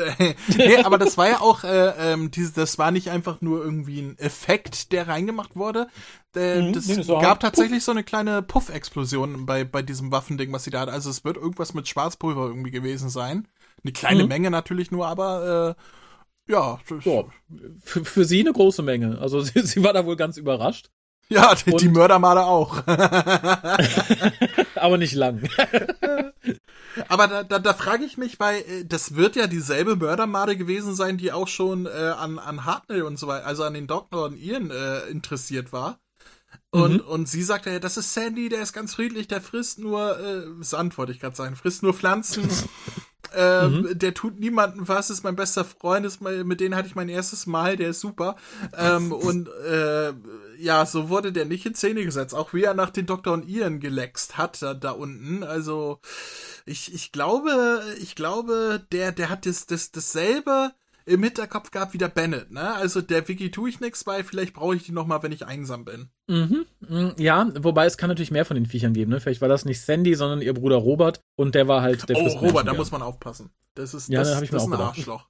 Ich liebe übrigens in der Szene, die danach kommt, wo dann äh, der Doktor und ihn zum Rest des Teams zur Rakete kommen, dass die Haare des Doktors total verwüstet sind an einer Stelle. Es sieht richtig lustig aus. Okay, ist mir nicht aufgefallen. Oh Gott. Und dann ist dir vermutlich auch nicht aufgefallen, dann ist Vicky ja relativ nörgelig und geht dann auch den und geht den Doktor halt auch so fies an, so nach dem Motto, es hat ja auch niemand gebeten, hierher zu kommen, mich zu retten. Und da klingt die vom Tonfall her, ich habe es extra ein paar Mal gehört, für mich unheimlich nach dieser kurzen Rede von Greta Thunberg, die gerne überall nochmal abgespielt wird in Teilen, wo sie sagt, How dare you? Und genauso klingt Vicky in diesem Moment. Und ich finde das so lustig, weil man sagt, okay, ja, ungefähr gleich alt, ne, gleich sauer in dem Moment. Finde ich süß. Aber, aber sie hat auch ein Recht dazu. Barbara hat äh, äh Sandy getötet. Und dann kommen naja. halt die Leute und sagen, ja, ja, ja, hat sie halt, also die muss, war Notwehr, also so und, und mhm. also weiß ich nicht, wenn jemand dein Haustier umbringt und dann kommt irgendwer dazu, der gar nicht dabei war und sagt, ja, war halt Notwehr, kann sie jetzt nicht böse sein.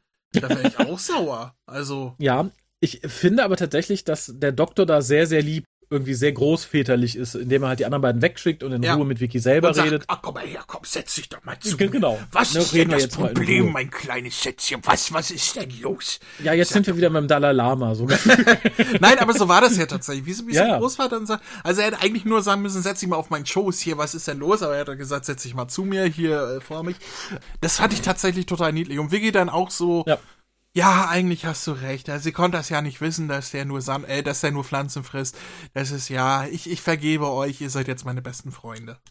Ja, wobei sie dann sagt, Doktor, du hättest das bestimmt nicht getan, aber Barbara hat ein Killerface. Das fand ich super. ja, aber wir haben es alle gesehen. Die wollte töten. Ja. Die wollte, natürlich, das ist. Wobei der Doktor am Ende auch töten wollte, ne? Also, äh, wo er die Waffe da auf, auf Bennett und so weiter in der Höhle, der, der wollte ihn ja erschlagen. Kurzzeitig. War auch nur Selbstverteidigung. Auch nur Selbstverteidigung. Wäre Barbara da gewesen, hätte Bennett nicht überlebt. Nö, das, das, da hätte da niemand überlebt, da wäre niemand leben rausgekommen. da hätte am Schluss Barbara mit Vicky da gesessen und gesagt, und dann haben sie uns alle überfallen. ich zieh uns alle in den Tod, wenn wir hier, wenn wir du nicht, dann brauchen wir alle nicht mehr. Barbara, wir haben ihn doch schon besiegt. Nein, ich werde uns retten. Barbara, es ist doch schon vorbei. Nein! Genau, alle sollen sterben. Ich weiß jetzt, wie man die Tagestür auf und zu bekommt. Ich kann ja. nichts mehr aufhalten. Ja, der Doktor will dann zu Bennett gehen und hier klingt dann dieses You can't come in auch wirklich so, als wenn es vom Band kommen sollte. Das fand ich war vorher nicht so. Und trotzdem versucht der Doktor dann halt ganz wild die Tür aufzustemmen. Und das hören wir auch noch im Hintergrund, während wir im Vordergrund dann in die Szenerie nebenan schwenken, wo sich dann Vicky mit ihnen und Barbara irgendwie verträgt und nochmal erzählt, wo sie denn herkommt und aus welchem Jahr sie denn kommt. Sie kommt, glaube ich, von, aus dem Jahr 2943 und Ian und Barbara sagen, ja, wir kommen von 1963, das ist eine Zeitmaschine und so. Das fand ich irgendwie ganz schön und ganz sympathisch, dass Vicky dann sagt, ja, Moment, dann, dann bist du ja 530 Jahre alt. Und Barbara ist halt im Moment, und das fand ich sehr süß und sehr realistisch, so ein bisschen angefressen, muss aber dann doch lachen.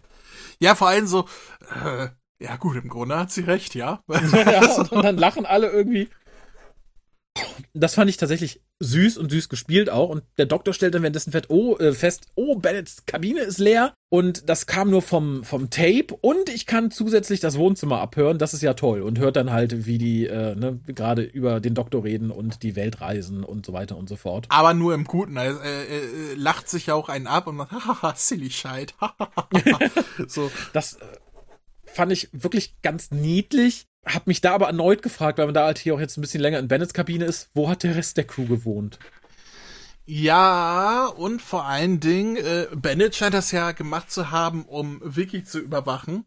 Aber mhm. wie viel redet Vicky mit sich selber, dass er das machen ja. muss? also, ich weiß das, es nicht. Äh, ich habe auch keine Ahnung. Das ist halt auch so so Oder so ein das ist eine genau. Vorrichtung, genau. die war schon vorher da, ne? Als die Crew noch da war, kann ja auch sein wem auch immer das oh ja, äh, was, gehörte, das Quartier, der hat alle abgehört. Da war, oh, Richard Nixon. Captain Nixons Quartier. Ja. ja, nee, das fand ich halt ein bisschen seltsam. Genau wie die Falltür in, in Bennets Quartier, die halt direkt nach draußen führt, ist halt ungünstig im Weltraum, ne? Muss man mal sagen. Ja, gut, aber die kann auch im Nachhinein eingebaut haben. Also das, das, äh, wir die sehen ja das. so lange noch nicht da, oder? Naja, also ich meine, sagen wir, da ist jetzt eine Öffnung im Boden für, für ähm, ähm, also so eine Gitteröffnung, um äh, zum unteren Schacht irgendwie zu kommen. Äh, lassen wir mal gelten. Und dann hat er halt im unteren Schacht einfach mit so einem Schweißbrenner so ein Viereck ausgeschnitten, um dann die verlassen zu können. Also das. Äh und dann eine Hebelkonstruktion gebaut, die ermöglicht, das vom Panel, na, ich weiß es nicht. Aber ja, irgendwie, irgendwie find, irgendeinen Grund findet man tatsächlich. Und erstaunlicherweise dachte ich ja ursprünglich, das sagt auch der Doktor, oh, das ist ja äh, ein toller Weg, um hier aus dem Raumschiff rauszukommen, unbemerkt. Aber man kommt ja eigentlich gar nicht aus dem Raumschiff raus, sondern man landet ja offensichtlich, wenn man durch diese Klappe geht, direkt unten in dieser riesigen Richterhalle. Ja, die ist zufälligerweise direkt da drunter. Und da hat er ja dann auch äh, das, das, den Priesteranzug gefunden, nehme ich mal. Genau. Genau. Und das, wie gesagt, finde ich dann doch schon sind seltsame Zufälle tatsächlich. Und als der Doktor unten halt da rumsucht, steht halt plötzlich der Kokilien in der Tür und der Doktor sagt, ach, Bennett, Sie sind es, ich weiß es doch ganz genau und Sie wissen doch auch ganz genau, dass man diese Kleidung nur zu Zeremonien trägt, zu ganz besonderen. Ja, das weiß er ganz genau, weil das stand dabei. genau, und dann kommt halt so das Super-Exposé. Also tatsächlich, diese Szene erinnerte mich ganz kurz an, an die Chipnell-Staffeln, wo dem Doktor alles erklärt wird. Allerdings auf eine sehr angenehme, ruhige Weise und nicht, weil hier sagt dann Bennett, hallo, ich bin ein Mörder, ich habe das gemacht, ich habe einen aus der Crew getötet und wollte nicht ins Gefängnis. Aber dann sind wir hier abgestürzt, dann wurde die ganze Crew halt zum Fest eingeladen, da habe ich dann alle umgebracht und bla bla, das ist halt Exposé ohne Ende. Und was ich mich da fragte, nimm mal an, ich, ich frage dich, Cap Captain McFly, du bist jetzt mit deiner Crew unterwegs und du stellst fest, oh, Lieutenant Bennett hat, keine Ahnung, seinen Lover getötet, den Maschinenmann. Also aus dem Maschinenraum, ne? Also hier den. Ingenieur. Ja. Nicht Pinocchio. Ma Maschinenmann und behalte ich trotzdem bei. Ist für mich jetzt die neue Bezeichnung für Ingenieur. Sehr gut. Und dann sperrst du ihn ja vermutlich irgendwo ein in diesem Schiff. vielleicht in deiner Kabine, vielleicht unterm Bett. Irgendwo muss ja Platz sein, um ihn wegzuschließen oder anzuketten. Dann Crash landet ihr auf diesem Planeten und dann kommen die Didos und sagen, hallo, wollt ihr mit zu einer Party kommen? Sagst du dann, ja, wir nehmen auch den hier mit, der hat einen getötet, aber der kommt einfach mal mit, ole, ole, ole, Party. Ich würde den doch im Schiff lassen, angekettet unter Arrest. Ich würde ihn doch nicht mit zu so einer Party nehmen. Vielleicht haben die ihn mitgenommen, weil die zu den Didos gesagt haben, hier, wir haben hier noch einen Gefangenen, den wollen wir nicht alleine zurücklassen. Hier habt ihr vielleicht eine Möglichkeit, dass wir den wegsperren. Und dann haben die gesagt, ja, bring den mal mit, lustig, haha. Vielleicht können wir den ja auch opfern an, an unseren äh, Reptilien. Die sind friedlich, die opfern niemanden. Ja, aber jetzt hätten die ja mal. Nee, früher, früher haben die sehr, sehr viel geopfert. Deswegen sind es auch nur noch, noch 100 Leute übrig. Deswegen waren es nur noch 100 Leute und haben sie es sein gelassen. Und, und deswegen freuen die sich, dass jetzt neue Leute da sind. Jetzt können die wieder anfangen zu opfern. So, und dann haben die gesagt, ja, komm mal mit hier, wir ziehen uns auch unsere lustigen Ameisenkostüme an. Das ist nämlich hier, unser Gott sieht auch so aus und den opfern wir jetzt den. So. Genau, aber gebt, gebt ihm vorher noch ein Stündchen Zeit, dass er einen Spreng, Sprengsatz bauen kann. Ja. Ja, vielleicht hat er den ja, da gefunden. Schon, schon, schon haben sie das, das, dieses Plotloch gelöst. Ist das nicht wundervoll? Ja, ist doch alles erklärbar. Ich weiß gar nicht, was dein Problem ist. Nein, aber abgesehen davon fand ich diese Höhle, diese, diese Szenerie da in der Höhle absolut atmosphärisch. Also von, ja. von diesen beiden Folgen mit wenig Szenerie und wenig Abwechslung war das für mich die schönste äh, Szenerie, weil das hatte wirklich so, so beklemmende Kathedralen-Atmosphäre. Ja. Ja, tatsächlich fand ich auch ganz schön ich hätte den Kampf zwischen dem Doktor und Bennett so nicht gebraucht. Tatsächlich, den fand ich. nee, nee, nee, weiß ich, das war mir, das war mir ein bisschen too much, vor allem weil es Hartnell war. Also so ab Pertwee hätte ich das ja durchgehen lassen, aber eigentlich, Nein. wenn du Bennett bist und äh, also normalerweise hätte da äh, ein Mensch wie Hartnell in dem Alter keine Chance gehabt. Der ja, aber er ist ja kein Mensch. Nein, nein, er ist natürlich ein Time Lord, natürlich insofern. Wahrscheinlich hat Bennett sich auch gedacht, dass er äh, leichteres Spiel hat und hat sich dann gewundert, dass das äh, hinter dem alten klapprigen Mann halt doch ein William Shatner äh, äh, sich verkörpert gefühlt hat. Konnte ja keine ahnen, aber ich, ich lasse das alles gelten. Ich finde es viel weirder, dass auf einmal aus dem Nichts heraus, ohne Ankündigung und mhm, noch ohne, dass mhm. es irgendwen überrascht, zwei mhm. Leute da stehen. Ja die offensichtlich Diduaner sind, auf sie mhm. zugehen in Zeitlupe. Der Doktor so, haha, ja, jetzt, jetzt äh, hast du, hast du ein Problem, Freundchen, so. Schnappt ihn euch, Jungs. Und, und die, die gehen wirklich in Zeitlupe. Also es, es dauert fünf Minuten, bis sie an ihn angekommen sind, am Bennett, der halt immer weiter zurückgeht und immer wieder guckt, oh, sie folgen mir immer noch, folgen mir immer noch. Und der dann langsam äh, sich zur, zur Tür bewegt. Hinter der Tür ist auch direkt der Abgrund. Und mhm. da sie in Zeitlupe nochmal so ein fünf Zentimeter auf ihn zugehen, blieb ihm drei Meter entfernt nichts anderes übrig, als die Klippe runterzufallen. Ja, sehr richtig. Also wir hatten ja auch nicht mehr so viel Zeit in der Folge, da mussten wir eine schnelle Lösung finden und die war halt einfach, der fällt. Warum ja. da auch jetzt ein Loch in den Abgrund ist und warum er so Angst hat, lassen wir da hingestellt und wir wollen uns jetzt auch nicht damit beschäftigen, was der Doktor dann macht, ob der, den lassen wir einfach bewusstlos werden. Und der Zuschauer wird mit dem bewusstlos. Ja, und, und wo macht er auf? In der TARDIS. In der TARDIS. bei Ian und Barbara. Und ähm, in dem Moment erklärt er halt ihn und Barbara, was da überhaupt abging und so weiter und so fort.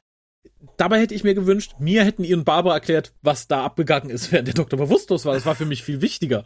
Ja. Aber das erfahren wir nicht. Wir erfahren nicht so ganz, was da abgegangen ist, was die Didos da noch gemacht haben und so weiter und so fort. Aber der Doktor sagt, so, ich gehe jetzt nochmal raus, um mit Vicky zu reden. Und tatsächlich, und da haben wir ein erneutes erstes Mal in der jungen Serie Doctor Who, also ähnlich wie das erste Geräusch in die TARDIS landet, ist es das erste Mal, dass der Doktor einen Companion einlädt, mit ihm zu reisen. Ja. On screen. Der nicht einfach zufällig nur in die TARDIS reinstolpert, sondern genau. äh, wo er sagt, hier, junges, fesches Mädel, ich bin genau. auch manchmal einsam, willst du nicht mitkommen? Nein, es ist tatsächlich auch sehr schön, ne? Wie, wie er, wie, wie er sagt, ja, hier und das ist die TARDIS und die kann überall hinfliegen und wenn du Abenteuer suchst, ich kann dir Millionen von Abenteuern bieten, die da auf dich warten. Und mhm. äh, komm doch mit uns, wenn du möchtest. Und dann äh, geht er wieder rein in die TARDIS zu Ian und Barbara ohne sie. Und mhm. sagt, dann, sagt dann zu ihr und Barbara, ja, äh, ich habe mich entschieden, dass Vicky, wenn sie möchte, mit uns reisen kann. Und ihr und Barbara so, ja, das haben wir auch gerade entschieden.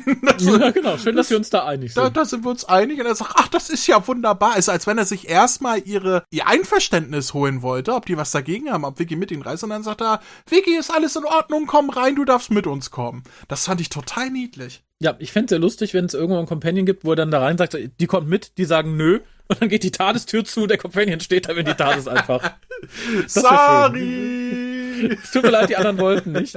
Was mich allerdings todes, todesunglücklich gemacht hat und todesnervös, und ich frage mich, wer auf diese Idee gekommen ist, wahrscheinlich war es einfach der Platz im Studio. Warum in Drei Teufels Namen hat man den Tadeskontrollraum dieses Mal spiegelverkehrt aufgebaut? Tür rechts, Konsole links. Ja, ja, ja, ich habe mich, ich habe, das ist, das hat mich total gewundert, warum die Tür rechts war. Und ich dachte so, gab es da eine Erklärung in den Folgen davor irgendwie? Äh, weil ich habe ja jetzt nicht chronologisch irgendwie was geguckt, ich habe die Folge jetzt äh, rausgepickt hier, oder hier für mhm. die Aufnahme. Wobei ich dachte, nee, bei Daleks Invasion on Earth war doch auch nochmal links die Tür und so weiter. Es hat mich total verwundert, warum die rechts war. Ja, mich auch, aber das war einfach, das war einfach so. Es gab dafür keinen In-Story-Grund. Dort haben wir einfach so gemacht. Vielleicht, aber das könnte man doch einfach das Bild spiegeln, dann wäre doch wieder alles normal.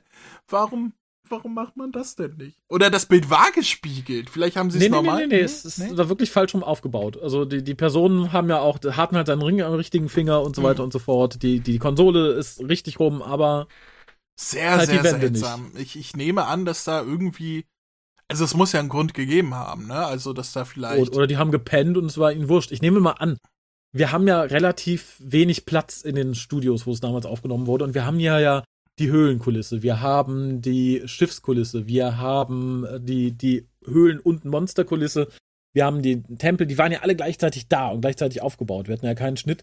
Und ich nehme mal an, dass es halt einfach so besser gepasst hat. Es war trotzdem seltsam. Ja, das definitiv. Auch die, so die, die letzte quasi Szene, die wir noch auf, auf Dido sehen, fand ich sehr seltsam, wie die beiden Didos schweigend in das Raumschiff gehen und einfach das Funkgerät kaputt hauen. Als wäre es damit getan. Ja. Oh, wir haben keinen Kontakt mehr zu denen da unten, die wir retten sollen. Ja, dann hauen wir, wir wieder ab. Also, ja, wenn, mit, Mittag, Leute, Mittag, wir, wir können also, jetzt zurückfahren. Wenn die nicht mit uns reden wollen, dann wollen wir mit denen auch nicht reden. So. ja, genau so. Und das fand ich ein bisschen seltsam. Und ich frage mich halt auch, was die beiden Dinos jetzt machen. Gut, vielleicht sind noch irgendwie 50 andere irgendwie in den Höhlen verstreut oder so. Das, das hoffe ich einfach mal. Ansonsten ist es so ein bisschen wie die Geschichte mit den, mit den Einhörnern auf der Arche, ne? ja, aber äh, ja. also in dem Fall gab es ja zumindest zwei Hörner. ja, nee, ja. Es, ist, es ist einfach nur so, so ein kleiner Zweiteiler, wo, wo man sich nicht viel bei gedacht hat. Also das ist, äh, ich glaube, die Story wurde auch drumherum gewurstelt. Also das ja, ist klar. ja, das also, ist ja nicht da, der Rede wert. Das ist und dann wollte man es halt zu Ende bringen. Ich bin auch dankbar, dass es nur ein Zweiteiler ist, weil für mehr hätte das ja auch nicht funktioniert.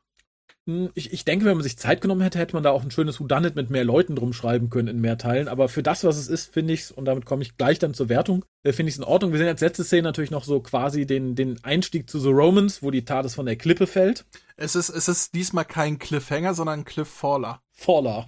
ja, sehr richtig. und ähm, ja, das ist dann die letzte Szene, finde ich gut. Finde ich schön, dass der Übergang so ist. Ist auch relativ spannend. Für die Leute, die Daido gerne nochmal wiedersehen, Schrägstrich hören möchten, äh, der Doktor kehrt dahin zurück, nämlich als siebter Doktor in einem Audio von Big Finish, äh, Maker of Demons. Ich habe es leider noch nicht gehört. Insofern kann ich da jetzt nicht viel drüber berichten, ob, ob sich die Daidos da weiter fortpflanzen konnten oder ob die einfach zwei alte Männer sehen, die da sehen, sagen, oh, es hat nicht geklappt, obwohl sich der eine als Frau identifiziert, keine Chance, keine Nachkommen. Für die Leute, magst du, magst du alte Science-Fiction-Filme? Also so aus den 40er bis 70er Jahren? Äh, ich, ich, ich, ich bin ja Science Fiction nicht, nicht so bewandert. Ich kenne ja inzwischen so die großen Klassiker, äh, so, so Star Trek und sowas habe ich natürlich mhm. nachgeguckt mhm. inzwischen. Aber Science Fiction, so das erste, was ich gesehen habe, von Star Wars mal abgesehen, war ja mhm. tatsächlich Doctor Who. Erst durch Doctor Who bin ich ja so in diese Welt gekommen. Ich glaube, ich kenne ah. keinen 40er, 50er Jahre Science-Fiction-Film. Nee. Okay. Ich, also, ich kenne so Klassiker, ne? Also so Stanley Kubrick äh, hier, hier 2001 und sowas, aber das war ja auch deutlich okay. später. Ja, ja. Ähm, also sowas wie Forbidden Planet hast du noch nicht gesehen. Nee. Also nix. schreib dir den auf jeden Fall mal auf. Den, den musst du dringend sehen. Forbidden Planet, Meilenstein. Großartig, oh. mit einem großartigen Leslie Nielsen in der Hauptrolle. Komödie oder? Äh? Nein, nein, nein, nein, nein, nein, nein. Ganz ernsthafter Science-Fiction-Film, großartige Special Effects für die Zeit. Forbidden Planet, guck ihn dir an, lad ihn die Tage noch runter, er ist super. Möchte ich auch allen raten, die ihn noch nicht kennen. Es ist ein unglaublich, unglaublich großartiger Science-Fiction-Film. Aber äh, wenn du sowas generell magst, tatsächlich ist die Grundidee von dieser Folge auch basierend auf einem alten Science-Fiction-Film, nämlich It, The Terror from Beyond Space aus dem Jahre 58. Und da ist die Prämisse aber umgekehrt. Es geht darum, dass eine Raumschiff-Crew auf, ich glaube, es auf dem Mars landet und da wird dann ein Alien aktiv und fängt an, die Crew zu metzeln und bringt alle um. Aber dafür verantwortlich gemacht wird halt die überlebende Crew. Wird gesagt, nö, da ist, war aber kein Monster, ihr habt die Leute umgebracht und darum werdet ihr jetzt verhaftet. Okay. Ist auch sehr, sehr gut und da finde ich halt, hat man so die, die Grundidee sich ein bisschen gegriffen und ein bisschen umgebaut und das finde ich tatsächlich ganz interessant. Wenn man nichts darüber weiß, kann man auch sagen, klingt nach einer Doctor Who-Folge. ja, tatsächlich. Also wie gesagt, insofern ist es, ist es gar nicht so doof. Ja, aber kommen wir dann einfach mal zur Wertung. Wie, wie fandst du es denn so punktemäßig, so inhaltmäßig? Ja, also äh, ich, ich fand es sehr kurzweilig, muss ich sagen. Man, man muss ein bisschen das Hirn ausschalten, weil es sind viele Sachen drin, die einfach drin sind, weil man wollte es jetzt drin haben, man wollte es abschließen, man hat sich nicht weiter damit beschäftigt, nicht viel dabei gedacht. Das hatten wir an mehrfachen Stellen äh, erwähnt. Mhm.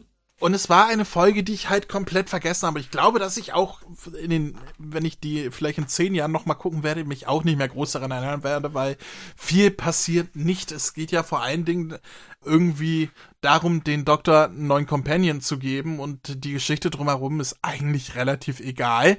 Aber sie funktioniert mhm. als kurzweilige Unterhaltung tatsächlich. Also da habe ich auch in der Hartnett-Zeit Folgen gesehen, die deutlich größere äh, oder, oder weitere Längen drin hatten als diese Folge, wobei die auch sehr dankbar sein kann, dass es ein Zweiteiler geworden ist, weil für mehr hätte das nicht funktioniert, nicht so wie es hier war. Ja, ähm, nicht. Äh, ja, es ist, es ist jetzt nicht herausragend. Es gibt keine großen Sets, keine, keine, keine besonders herausragenden Schauspieler oder Kostüme oder sonst was. Es ist einfach so ein kleines Kammerspiel. Es hätte als Theaterstück funktioniert, aber es hat seinen Charme an sich und ich mag auch Vicky tatsächlich sehr mhm. gerne. Äh, fand sie von den Hartney Companions, die nach äh, dem Kerntrio gekommen sind, äh, war sie mir immer eine der sympathischeren tatsächlich. Ja. Äh, von daher, es war keine schlechte Folge, wenn ich, wenn ich das in, in ja, ich, ich will auch nicht zu viele Punkte geben, weil es ist halt jetzt auch nicht besonders herausragend, aber es war auch nicht schlecht. Es ist so leicht überdurchschnittlich, würde ich tatsächlich mhm. sagen. Ne? Also es ist, man kann es sich angucken. Es ist so eine, wie ich schon anfangs sagte, so eine Folge zwischen zwei Klassikern, die deswegen schon alleine deswegen komplett untergeht, wenn man es chronologisch mhm. guckt, weil es einfach nur so ein Zwischending. Ne? Aber da gab es auch was Companion-Einführungsfolgen angeht, deutlich schlechtere Folgen, die, die wesentlich weniger unterhaltsam waren als das hier, weil äh, die, die Charaktere und diese rudimentäre Handlung durchaus Unterhaltung bieten. Deswegen, ja, überdurchschnittlich so, so sechs.